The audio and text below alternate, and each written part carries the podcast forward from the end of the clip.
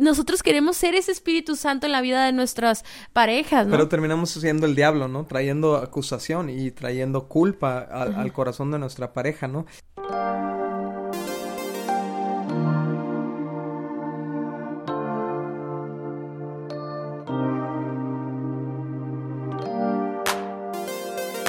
¿Qué tal amigos? Somos Dani y Cintia y esto es el episodio número 27 de ¿Qué onda? ¿Cómo están? Eh, esa voz es de Dani, yo siempre doy la bienvenida, pero hoy no me dejó darla, pero no importa. De todas maneras voy a hablar más yo hoy. no es cierto, Dani. Pero bueno, amigos, bienvenidos a nuestro podcast. Estamos muy contentos de continuar con todos estos temas que promueven la unidad en el matrimonio. Si tú nos estás escuchando por primera vez, te queremos invitar a que puedas escuchar el inicio de esta temporada donde, donde estamos hablando acerca de palabras, ¿ok? Nosotros creemos que intencionalmente o a lo mejor no intencionalmente estamos construyendo una barrera entre nuestro esposo y nosotros eh, a través de actitudes, a, a través de personas que le damos más importancia a nuestra vida y también a través de las palabras que declaramos sobre nuestra pareja, sobre nuestro matrimonio. Entonces, ahorita cada semana estamos viendo una palabra distinta y estamos viendo cómo las podemos cambiar por algo que nos una en vez de que nos esté dividiendo. Entonces, todo el episodio de hoy vamos a estar hablando acerca de las acusaciones y, los anteriores episodios estuvimos hablando de otras palabras, así que te invitamos a que vayas y lo escuches y ya que termines de oír toda esta, esta temporada, también puedes hacer un maratón y escuchar todas las demás temporadas. Eh, la idea es crear esta comunidad de matrimonios indivisibles, que estemos protegiendo nuestra relación eh, de esas palabras que nos dividen, pero que estemos construyendo con nuevas palabras que traigan muchísima unidad a nuestra relación. Así es, Cintia. Y bueno, hoy hablando del tema de acusaciones, uh, tiene que ver con la culpa, ¿no? Tiene que ver con sembrar culpa en la otra persona o deshacerte tú de la culpa. Y, y, es tan común en el matrimonio que hagamos esto. Obviamente el matrimonio, eh, van, en el matrimonio van a ocurrir problemas y situaciones. Y muchas veces nuestra primera reacción es quién tiene la culpa de esto, ¿no? O sea, se acabó la leche, ¿quién tiene la culpa? Eh, no, no alcanzó la quincena, ¿quién tiene la culpa? Eh, cortaron la luz, ¿quién tiene la culpa? Es como nuestra primera reacción, buscar culpables, ¿no? Y, y esto está, está, bien interesante porque lo vemos en la primera dinámica matrimonial que existió en la historia, ¿no? Vemos cuando, cuando Adán y Eva cometen el, el pecado de, de, desobedecer a Dios y comer del fruto que Dios les dijo que no comieran. Y cuando Dios los confrontó, lo primero que hizo Adán fue echarle la culpa a Eva, a Dios y a Eva, ¿no? De, de, de esa decisión que él había tomado. Y desde entonces como que sembraron un precedente histórico en las parejas de que los problemas se que solucionan echándonos la culpa, ¿no? Sí, eh, lo que pasa es que yo creo que no, a nadie nos gusta reconocer nuestros errores, ¿no? Eh, es mucho más fácil enfocarnos en la otra persona que realmente hacer un, un trabajo interno y, y, preguntarle a Dios qué hice yo mal, ¿no? Entonces, um, es, es, es una tendencia un poco absurda, ¿no? Porque en realidad, si, si yo acuso a alguien, y esa persona tal vez sí tenga responsabilidad, pero yo también tenía mi responsabilidad y no se confrontaba, entonces continuamos con el mismo problema una y otra vez, ¿no? Pero aparte está trayendo una división. O sea, en este caso, de eh, Adán y Eva, Adán podía haber tomado una postura en la que tomara se, se, fue, se fundiera en uno con, con, Eva y reconocer que independientemente quién haya empezado o quién haya ofrecido el fruto, eran uno y, y, la instrucción se la había dado Dios a él. O sea, él tenía parte de esa responsabilidad, pero también tenía la responsabilidad de proteger a su esposa, ¿no? Y, y podía haber él, el hecho, um, él podía haber dicho, sabes que Dios te fallamos los dos, ¿no? Estamos juntos en esto.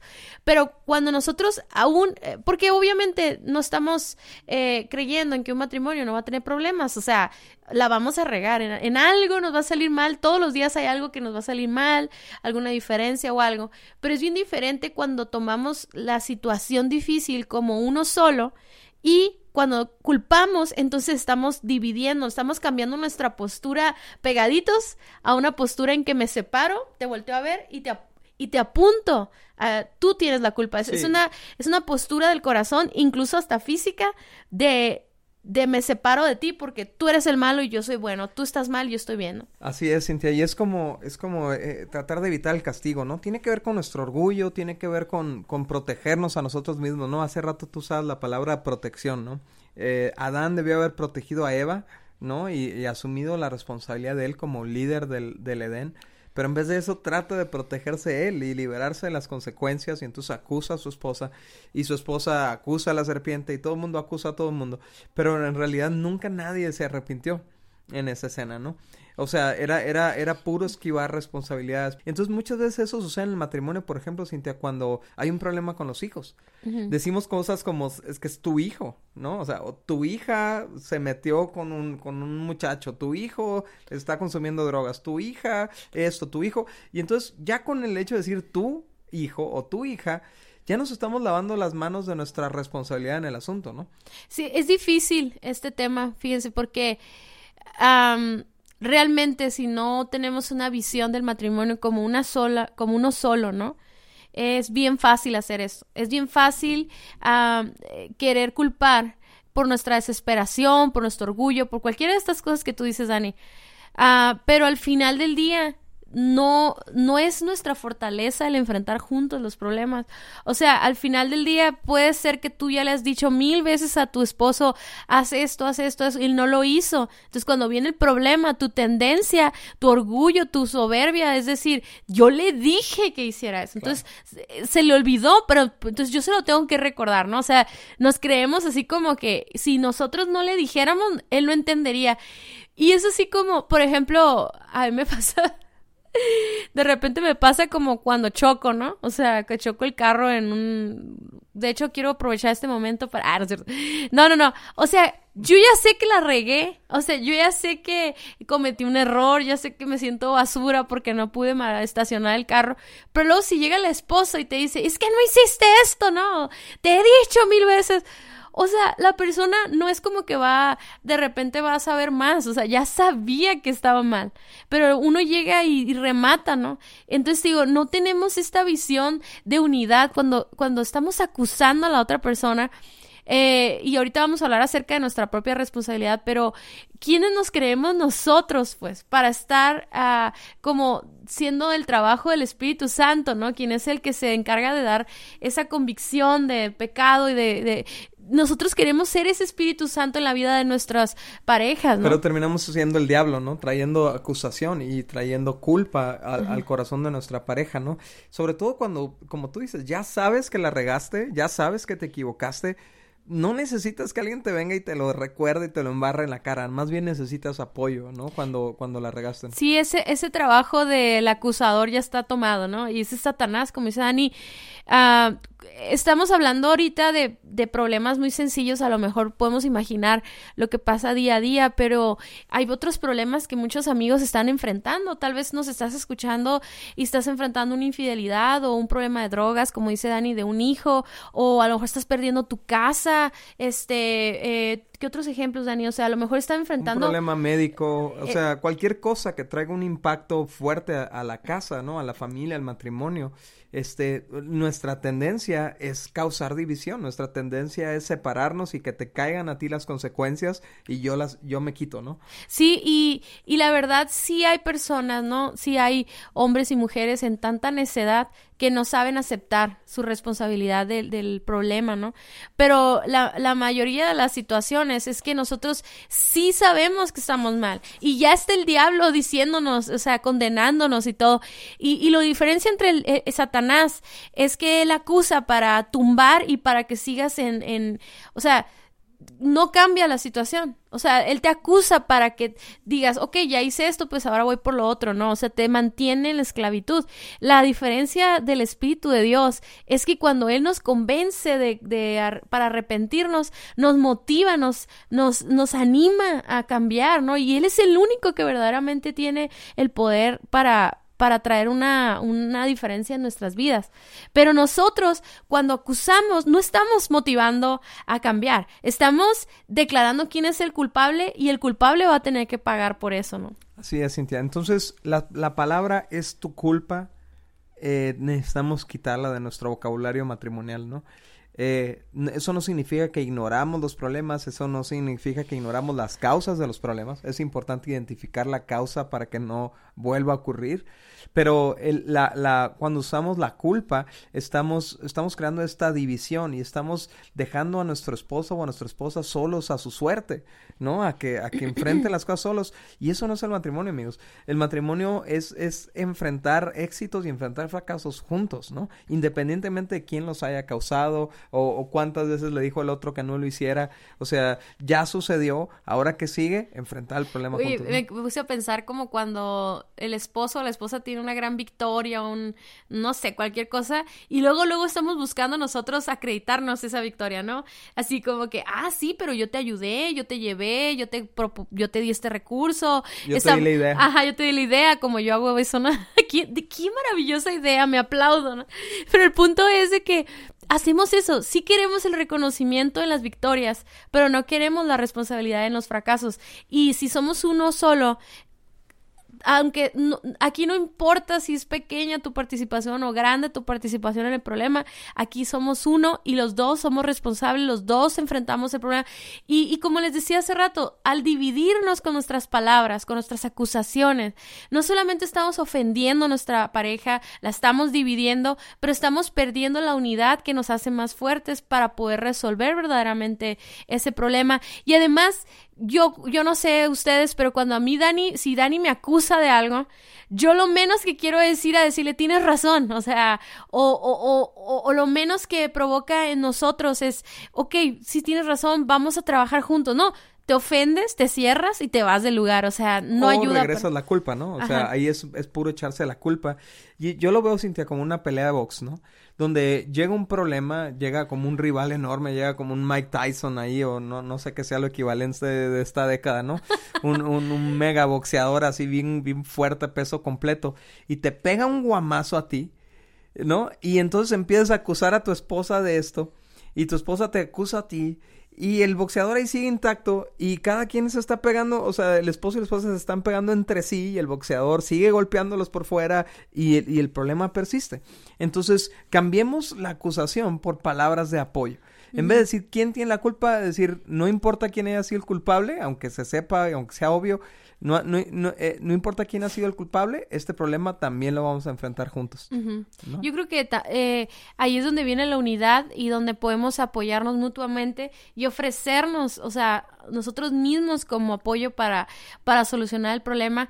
Si yo tengo, a ver, Dani, o sea, ok, si yo sé que yo tengo la responsabilidad y tú tienes una responsabilidad, no ayuda, eh, es una pregunta así al aire, ¿no? ¿Ayuda que yo reconozca mi responsabilidad? En vez de acusar eh, que hagamos que cause un efecto contrario el reconocer sabes que perdóname porque esto que está sucediendo fue mi falta de organización pero vamos a vamos a organizarnos no sí claro que claro que ayuda. Simplemente sienta un precedente de que esto no se trata de competencia esto no se trata de orgullo esto no se trata de ver quién no es culpable sino se trata de crecer y trabajar y aprender y, y, salir adelante juntos, ¿no? Entonces, hay problemas, la verdad es que la mayoría de los problemas matrimoniales o, o relacionales o, o, todas las cosas que suceden en la familia el matrimonio, la mayoría de las veces eh, tenemos un componente de participación tanto el esposo como la esposa, o sea, en algo contribuimos al problema, ya sea por acción o, o ya sea por omisión, pero pudimos haber contribuido al problema. Entonces, cuando tú reconoces tu porción del problema, eh, eh, facilitas que la otra persona haga una introspección y diga, bueno, yo también contribuí en esto, ¿no? Y esto es lo que yo puedo aportar para arreglar la situación. Pero un, gran ejemplo para mí de esto, Cintia, es, el mismo Jesús. Eh, la verdad es que Jesús literalmente se echó la culpa por nosotros en una cruz, ¿no? El, el Jesús es el ejemplo perfecto de esposo. Y, fíjate, el, el, el, dice la Biblia que hay dos Adanes, ¿no? El, el Adán que fracasó, que fue el, Adán del Edén, y el Adán que triunfó, que fue Jesucristo, ¿no? Y el Adán que fracasó, la culpa se le echó a su esposa. El Adán que triunfó, la culpa se la echó a él. La culpa de la esposa de la, de la iglesia se la echó eh, sobre sí mismo. Entonces dice la Biblia que sobre él recayó todo el castigo, el, el precio de nuestra paz. O sea, la, la acusación, toda la culpa fue descargada sobre él para que nosotros quedáramos libres de culpa, ¿no? Entonces, yo creo que el, acto máximo de, amor es cuando no importa quién tuvo la culpa, yo pago el precio. Y yo sé que hay, cosas, hay, ah, quizás hábitos que necesitan romperse y que necesita haber una confrontación y que no se deben de cubrir, sino se deben de trabajar juntos. Pero hay otras cosas que no. O sea, ¿Quién, ¿Qué importa quién no le echó gasolina al carro? ¿Qué importa quién no fue por la leche? ¿Qué importa eh, a quién se le pasó pagar el recibo y por qué cortaron la luz? ¿O qué? Si me explico, aquí lo que importa es hacerlo, resolver el problema. Entonces, sea tu culpa o no tu culpa, tu actitud de decir, esto también es mío, esta también es mi casa, esta también es mi familia, esta también es mi problema. Yo voy a hacer algo al respecto. Sí, y aún en ese tipo de situaciones difíciles donde ya se escaló un problema mayor, ni siquiera ahí tiene cabida la culpa o la acusación. Más bien ya es una confrontación donde Dios nos enseña que primero observemos nuestras propias vidas para poder tener la motivación correcta de hablar en amor la verdad, ¿no? Entonces, cuando nosotros hacemos eso, eh, ahí es cuando empezamos a funcionar más como un instrumento de Dios que un instrumento de Satanás, de porque cuando somos instrumento de Satanás, solamente estamos condenando a la persona, la estamos castigando con nuestro desprecio, con nuestras palabras, eh, con lo que nos permitimos decir. Porque cuando acusamos a alguien, estamos enojados, hinchilados y decimos cosas que están peor lo que estamos diciendo nosotros que ni siquiera lo que estamos acusando. O a veces acusamos de cosas que nosotros mismos hacemos, ¿no? Pero cuando reconocemos eh, este punto, ¿no? Y cambiamos la, la acusación por apoyo, estamos diciendo, en vez de tú hiciste esto y el otro y tú eres culpable, estamos diciendo, ¿qué te puedo ayudar? Fíjate, Cintia, otra forma de acusación es la calumnia. la diferencia entre la calumnia y la acusación es que la calumnia está basada en fundamentos no conocidos, ¿no? O sea, tú te estás imaginando cosas, entonces siembras calumnias. Una calumnia se oye más o menos así. De seguro tú pensabas esto y por lo tanto hiciste esto otro, no, de seguro no te importo, por eso no pasaste por mí, o de seguro no esto, entonces lo que hacemos es sembrar motivaciones en el corazón, pero eso es también tratar de, tomar el lugar del Espíritu Santo, pues, ¿no? Porque dice la Biblia que es Dios, en Jeremías 17 días dice, pero yo, el Señor, investigo todos los corazones y examino las intenciones secretas. Solamente Dios tiene ese poder. Entonces deja tú, o sea, tú que nos estás escuchando, deja de querer ser Dios y, querer estar suponiendo eh, o, asegurando qué estaba pensando tu esposo o tu esposa cuando no cumplió con algo, cuando se le olvidó pagar el recibo, cuando no corrigió a tu hijo de la manera que tú esperabas. Deja de sembrar palabras como es que a ti no te importa, es que yo te valgo o te valemos, es que, o sea, es ese tipo de palabras, lejos de motivar, de impulsar, alejan a tu esposo o a tu esposa de ti, ¿no? Rompes, terminas con la influencia que tienes sobre tu pareja cuando tú acusas o cuando tú calumnias, ¿no? No sé si es algo de las mujeres o este tema también a los hombres les sucede, ¿no? Pero yo creo que nosotras tendemos mucho a hacer eso, ¿no? A poner motivaciones en, en las actitudes o en las, en las cosas que dicen nuestros esposos. Pero ¿cómo nos sentimos cuando alguien nos calumnia? O sea, ¿cómo te sientes tú, Dani, cuando, cuando yo te calumnio? no, pues, cuando yo, digo... Yo creo que hay un rompimiento de la relación, ¿no? Porque es como si, o sea, el, el, sentimiento es no me conoce, ¿no? O sea, me está está creyendo que yo estoy pensando esto y es tan diferente lo que yo siento que, que, pareciera que no me conociera, ¿no? Entonces, por eso no es muy buena idea la motivación. La verdad es que si queremos conocer la motivación de una persona cuando dice o hace algo o dejó de hacer, lo mejor que podemos hacer es preguntarle, oye, ¿sabes qué? ¿Por qué, por qué hiciste esto? ¿No? O sea, ¿cuál, ¿qué era lo que tenías en mente cuando hiciste esto o cuando no lo hiciste? Y entonces escuchar la respuesta y entonces ya tenemos una idea clara, una perspectiva clara. A veces yo soy súper distraído y a lo mejor puedo dejar un pantalón en el suelo y cuando lo dejo en el suelo no es porque estaba pensando con este pantalón en el suelo le voy a demostrar a Cintia que tampoco me importa y cómo eh, para mí ella es una criada. Nada de eso, o sea, simplemente se me olvidó recogerlo y punto, ¿no?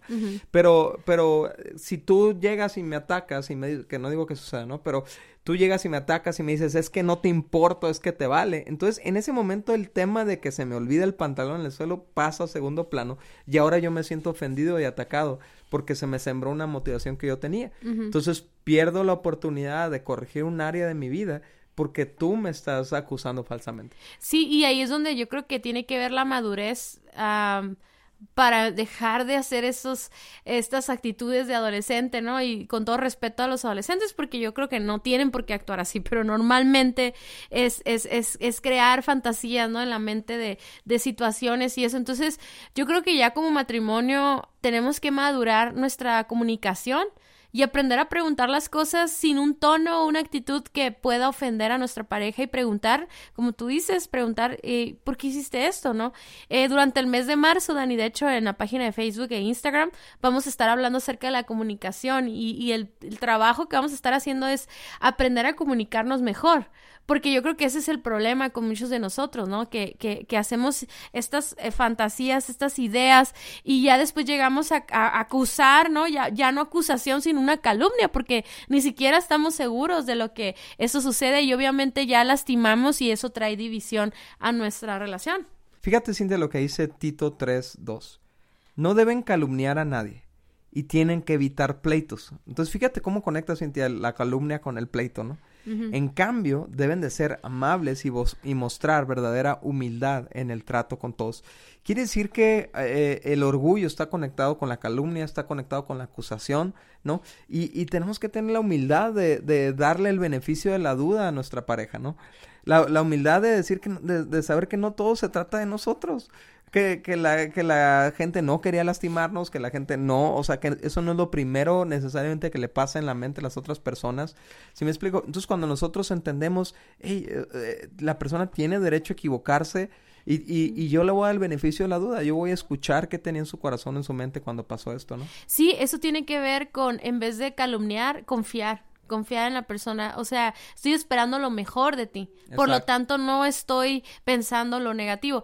Y eso tiene mucho que ver con el control de nuestros pensamientos, ¿no? Es, es voy a, voy a darte ese beneficio de la duda, voy a creer lo mejor de ti, voy a, por ejemplo, no te voy a acusar, te voy a apoyar, te voy a decir eh, qué podemos hacer juntos, eh, no voy a crear toda una, uh, un ataque en mi mente contra mi esposo mientras no llega porque no ha llegado y porque eh, dónde está y a qué va a oler y qué, o sea, de dónde viene. Voy a primero pensar, oye, puede que algo haya sucedido que, que hizo que se tardara más y va a llegar cansado, por lo tanto mi, mi, mi postura es en qué te puedo ayudar porque llegaste cansado o porque no te alcanzó el tiempo, ¿no? O sea, eh, y eso sí trae unidad. Eso, eso nos recuerda que somos uno, eso nos recuerda que tenemos un aliado con nosotros, tenemos alguien que está luchando nuestras batallas con nosotros, que no estamos solos. Y, y eso es bien padre, porque yo, yo me he dado cuenta que en esta dinámica, cuando acusamos o calumniamos, que trae una división, yo, me, yo sí traía una prueba a lo mejor en mi corazón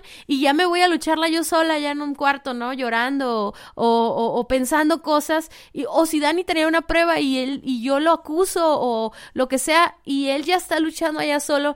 Y, creo que eso es, esa es una desventaja que no deberíamos permitirnos como matrimonio porque en realidad no estamos solos, tenemos una persona que ha, ha hecho un pacto de amor y de, y de hecho un pacto de resolver problemas juntos toda la vida hasta que la muerte nos separe. Y no deberíamos de estar luchando solos, deberíamos de estar compartiendo, pero sí necesitamos cambiar las palabras de calumnias y las palabras de acusaciones por palabras de apoyo y por demostrar con nuestras palabras que confiamos en uno con el otro. Así es. ¿Cómo, cómo, tú que nos escuchas, cómo crees que pueda cambiar tu matrimonio?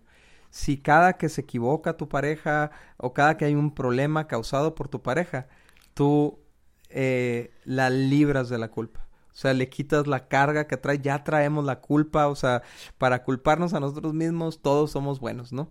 Pero si en vez de acusarle y en vez de atacarle, le dices, ¿sabes qué? No te preocupes, todo va a estar bien, vamos a salir juntos de esta, ¿no? Y, y eh, imagina cómo cambiaría tu matrimonio con esto. Y bueno, amigos, este se nos fue el tiempo, pero uh, nos y bueno, amigos, se nos fue el tiempo ya, este, y estamos súper contentos de que estén escuchándonos, de que sigan escuchándonos aún después de este episodio 27. Pero te queremos pedir si por favor nos ayudas a, a ayudarle a otra persona a escuchar este podcast, ¿no? A lo mejor to toma su teléfono, bájale el app de Apple Podcast o de Google Podcast, eh, busca Indivisibles, eh, ponle suscribir y ponle play al primer episodio y deja que se quede enganchado o enganchada y ayúdanos de esta forma a seguir este trabajando en pro de los matrimonios, ¿no? Súmate con nosotros. Una, de la, una manera distinta es enviándole la página de vivoalternativo.com, que ahí también pueden escuchar nuestro podcast. Tenemos notas, artículos, tenemos eh, series para grupos en casa, para tanto para jóvenes como para matrimonios, etcétera. Queremos que esta página sea una herramienta para cada uno de ustedes. Cintia, aparte hay otra noticia que tenemos que platicarles a nuestros amigos. Estamos trabajando en el podcast de la guía de noviazgo alternativo. Próximamente lo vamos a estar sacando para que lo puedas compartir también con tus amigos no casados. Bueno, ahora sí nos despedimos. Muchas gracias por estar con nosotros. Adiós.